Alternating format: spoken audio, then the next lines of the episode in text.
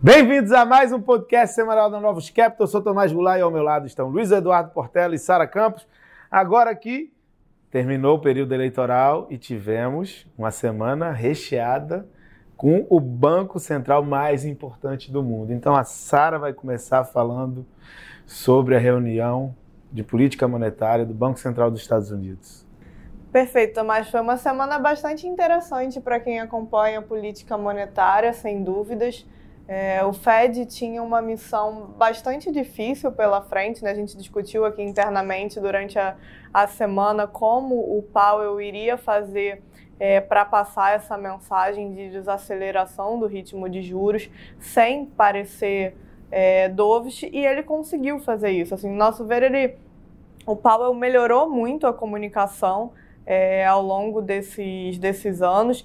E um, primeiro momento, o statement que saiu pareceu é, puxar para essa preocupação de, de tightening demais. Quando veio a conferência de imprensa, o Powell explicou, ficou muito claro é, que o foco dele era manter as condições financeiras mais apertadas. Né? Ele tentou fazer isso de todas as formas, em nenhum momento ele quis chamar atenção demais é, quis focar em, em desaceleração, em, em lag de política monetária. O que ele escolheu focar para passar a mensagem foi principalmente a questão da taxa terminal mais elevada.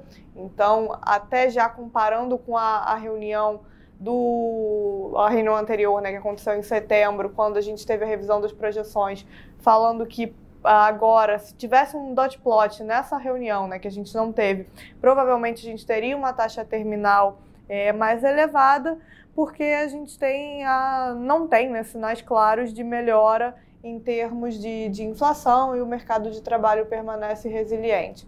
Então, ele foi cuidadoso em tentar é, passar essa, essa mensagem, é, chamou ali a atenção é, que a inflação, quando ele olha é, para a inflação em 12 meses, é, ela é hoje o que era exatamente um, um ano atrás. Então, os sinais eles ainda não estão é, dando, é, indicando um movimento claro de desaceleração e eles sem dúvida já é, achavam né, que isso iria acontecer de forma mais rápida, é, dado esse momento, já que já se passou ali de, é, de pós-Covid. Então, de novo, né, a gente reforça que era uma comunicação é, difícil, mas que pelo menos no primeiro momento ele conseguiu fazer com que as condições financeiras ficassem é, mais apertadas.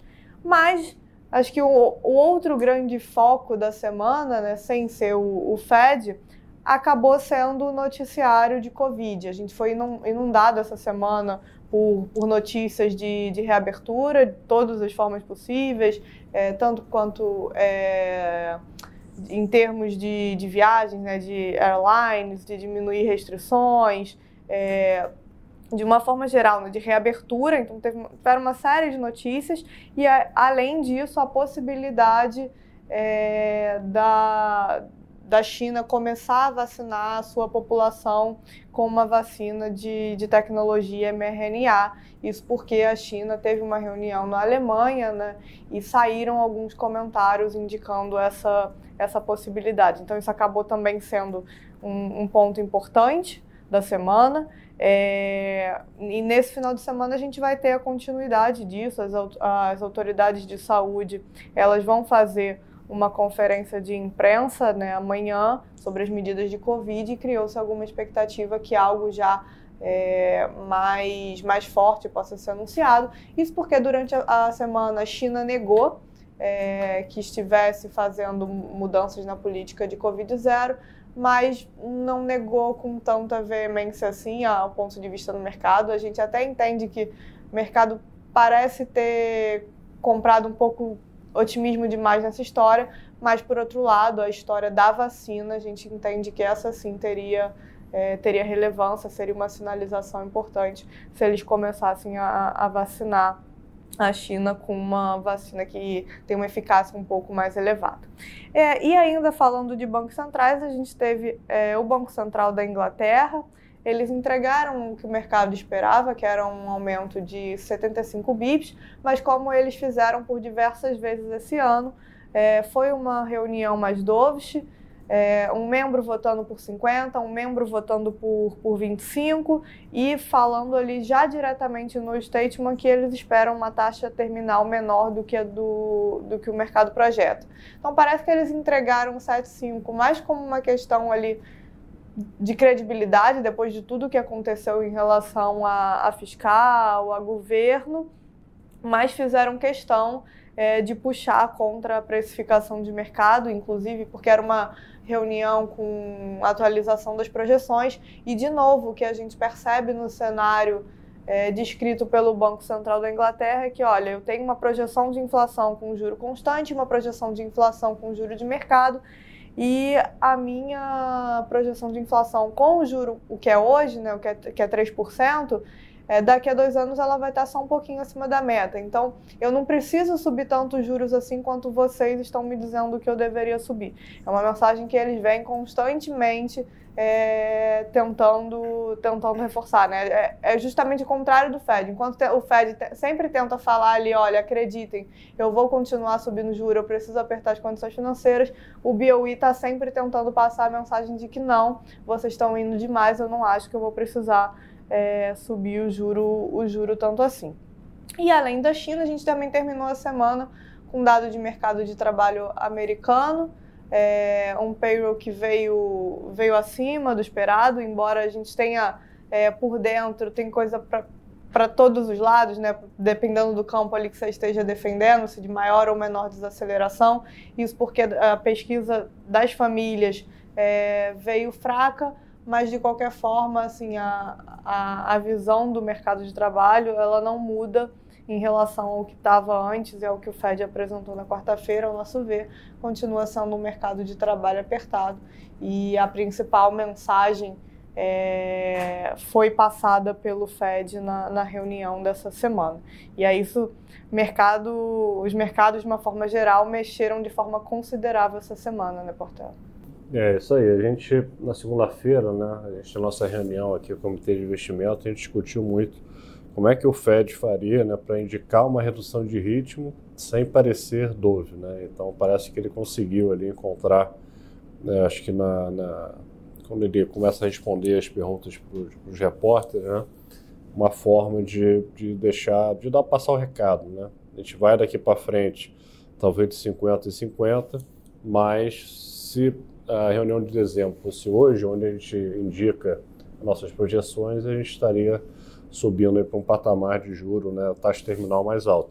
E é isso que no fundo importa é, para preço de ativo. Né? Então, se você vai de 7,5, você vai 50, é, o que importa mais é se o juro para 5, para 5,5 ou para é, e 6. Tá? Então, isso teve repercussões no, no mercado. Então, a semana né, tirando o dia de hoje, né, que eu já vou falar aí em relação à China, né, é, foi uma semana negativa, né, então o, a Bolsa Americana, que tinha fechado mês passado com forte rally, né, de 8% de alta, né, terminou a semana com 3,40% de queda, mesmo né, tendo subido aí 1,20% é, por cento hoje, né, então o Nasdaq é, é, também teve uma queda de 6% na semana, então já incorporando esse né, um juro né, real mais alto, um juro americano mais alto para frente, né, teve repercussões na curva de juros americano, juro curto fez máxima, está precificando aí um juro,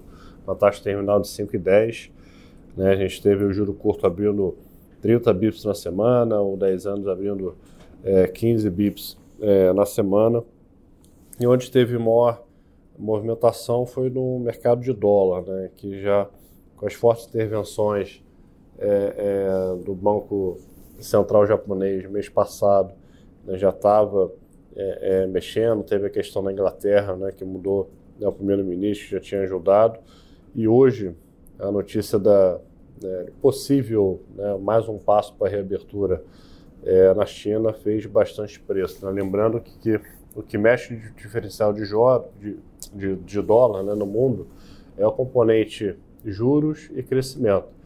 Então, os Estados Unidos eh, era o que estava subindo mais juros era o que vai continuar subindo mais juros no relativo.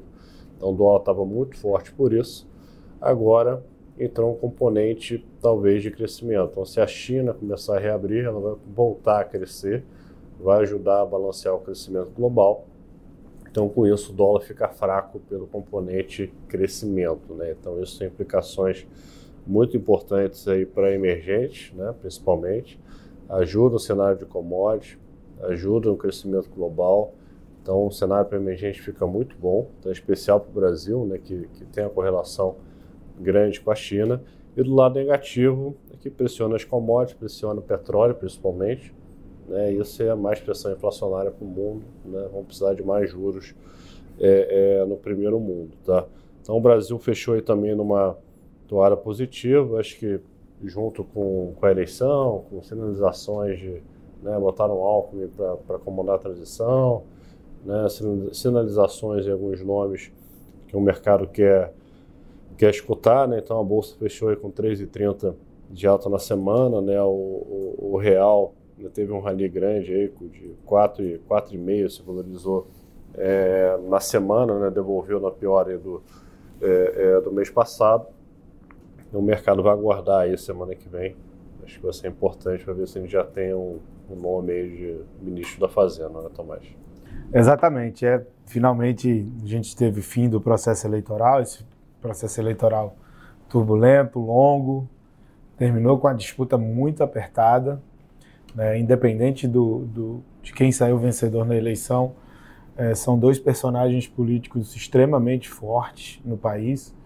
É, o Bolsonaro segue como um, um, um, personagem político muito relevante à frente e o Lula é o, vai ser a pessoa a governar e tentar trazer um, de alguma forma alguma unificação ao país esse país que está tão é, dividido. E aí, esse tipo de mensagem, é, em conjunto com o fato de colocar o Alckmin para liderar a equipe de transição, né? o Lula foi passar aí uma semana de descanso na Bahia, vamos ver segunda-feira quando ele volta, é, para fazer já as definições das, dos principais cargos. Né?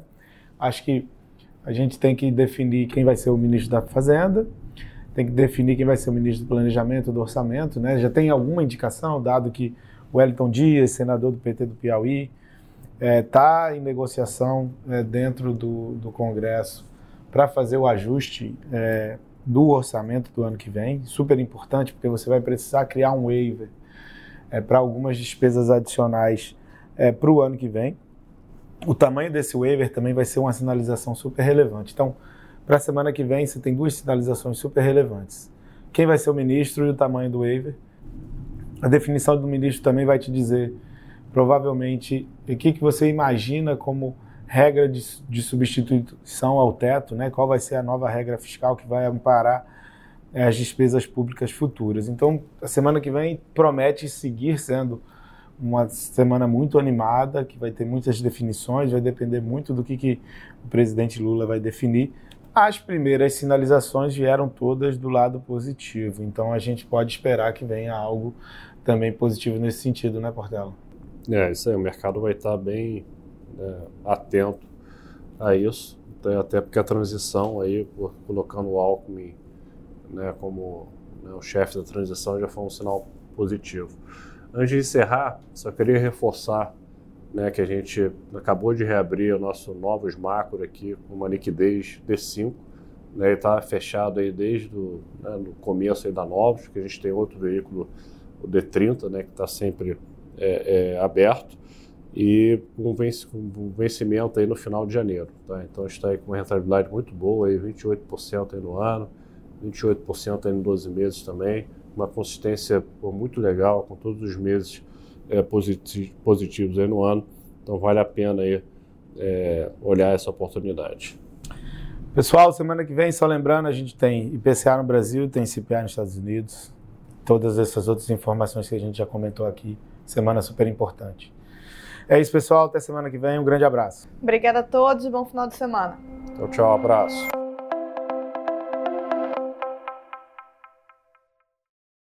A Novos Capital, gestora de recursos limitada, não comercializa nem distribui cotas de fundos de investimento ou qualquer outro ativo financeiro. Este podcast não constitui uma oferta de serviço pela Novos e tem caráter meramente informativo. A Novos utiliza informações de fontes que acredita serem confiáveis, mas não se responsabiliza pela exatidão de quaisquer das informações assim obtidas e utilizadas neste podcast, as quais não foram independentemente verificadas. Estas informações podem estar desatualizadas ou sujeitas a opiniões divergentes. Este conteúdo não constitui uma opinião ou recomendação, legal ou de qualquer outra natureza, por parte da Novos, e não leva em consideração a situação particular de qualquer pessoa. A utilização das informações aqui contidas se dará exclusivamente por conta e risco de seu usuário. Antes de tomar qualquer decisão acerca de seus investimentos, a Novos recomenda ao interessado que consulte seu próprio consultor legal.